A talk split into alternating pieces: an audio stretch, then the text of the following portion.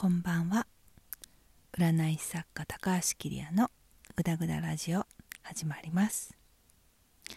今日はですね占いって偏見や差別じゃないのかっていうお話です。ちょっと今日は夜遅いので夜のテンションで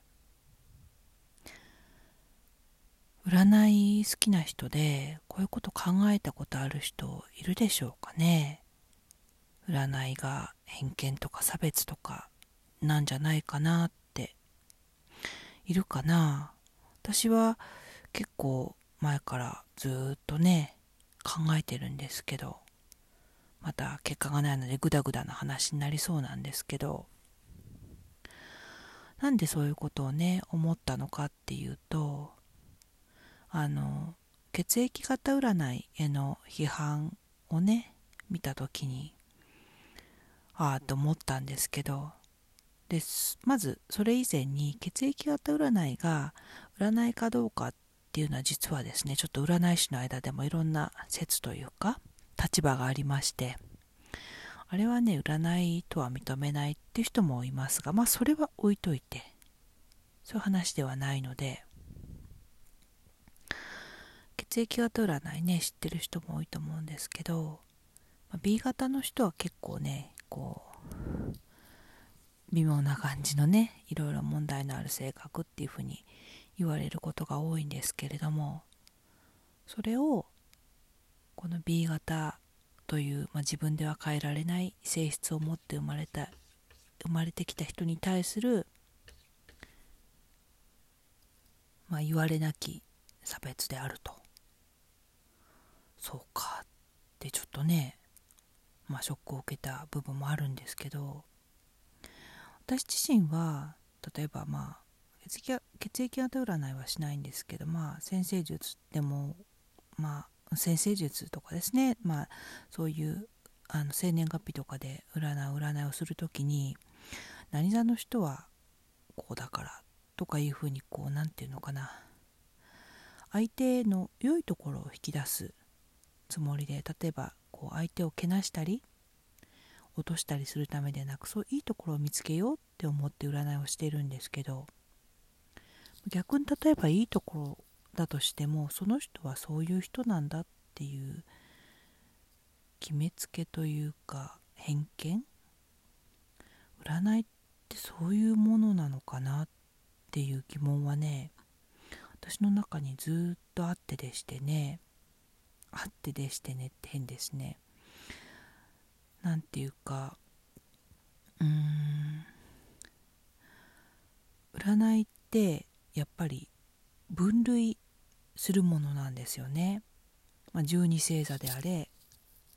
あの血液型の4種類であれ、まあ、いろんな他にも中水明いろんな、えー、シビトス三名学いろんな分け方があるんですけれどもあなたの誕生日なり生まれ星はこういうものだからあなたの運命なり人生はあるいは性格はこういう感じっていう分類なんですよね。占い手法が違っても。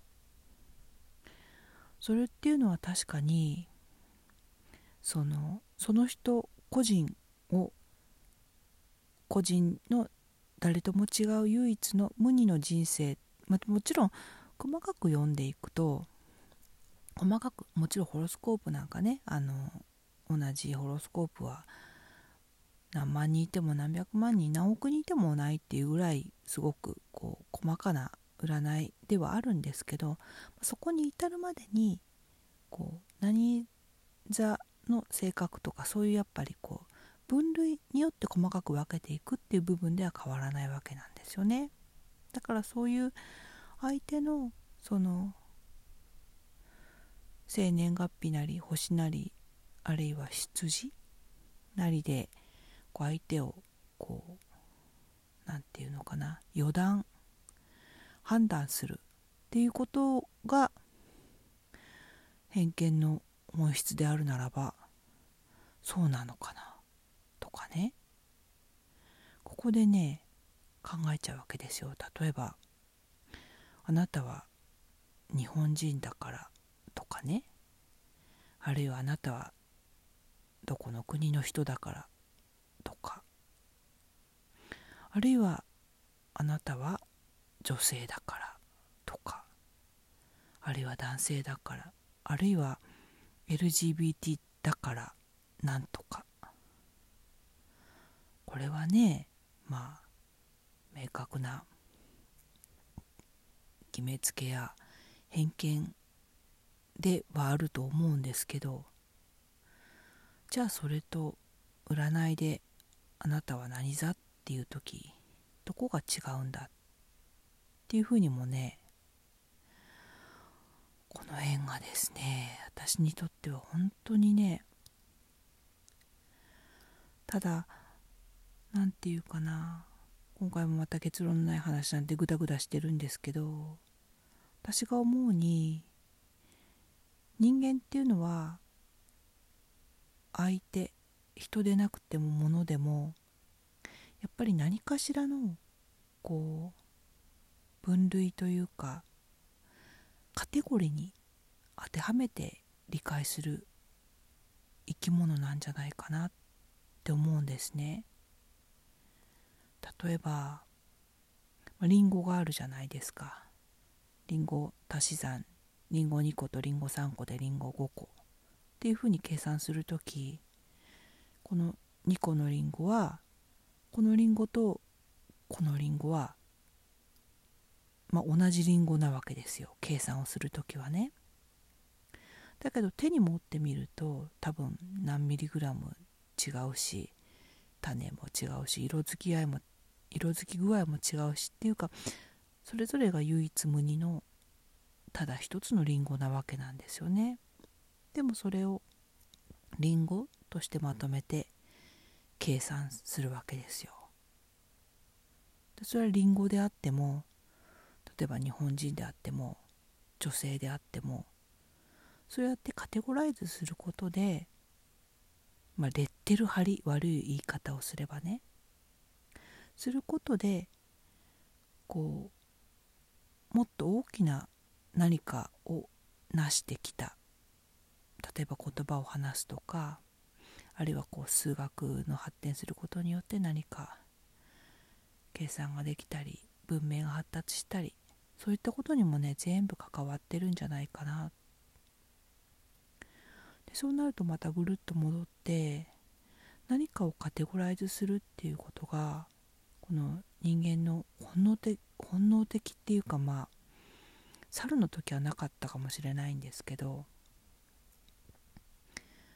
うんその辺もねちょっとこうなかなか面白い面白いとか興味深いところでその人間ってこうカテゴライズして自分が見てるものしか見てないですね。ちょっと話が変わっちゃうかな。この話はまた今度でいっか。とにかくそうやってカテゴライズをすることが人間の本質的なこう傾向。傾向っていうんじゃなく本質的なものなんだとすれば占いも例えばあなたは何人だからっていう時にも同じ危うさがあるのかなってだから例えばそのあなたは何人だからとかこれここにはね何を当てはめてもいいんですけどねどういうカテゴリーでも例えばあなたは何だろう私は福島県出身ですけどあなたは福島出身だからとかね。なんだろう。そういったとにかく全てのこう本人にはどうすることもできないようなね。あといろいろありますね。あなたはうん。なんだろう。えっ、とお母さんがいないからとかどこどこに住んでるからとか。なんか本当にそういうねただの違いっていうものをこう分けてその相手の唯一無二の存在であるっっていうことを見ようとせず相手をカテゴライズさせただけで分かったようなつもりになっちゃいけないのかなとかね。だからね多分占いもすごく危ういもんなんだと思うんですよ。何かを相手や自分をカテゴライズさせて多分そこでね満足しちゃいけないんじゃないかな。結論にはなってないんですけどだから占いをすること例えば相手を出生ねホロスコープや出生の星やそういったものであなたはどういう人ですっていうふうにこう判断する時そこにこう相手をカテゴライズしているっていう危うい意識があるんだっていうことを何て言うのかな自分で自覚してるってことが大事なのかななんて思ったり、まあ、例によって結論もないんですけどそんなことを考えたりしています。ということで今日も聞いてくださってありがとうございました。ではまた次回お会いしましょう。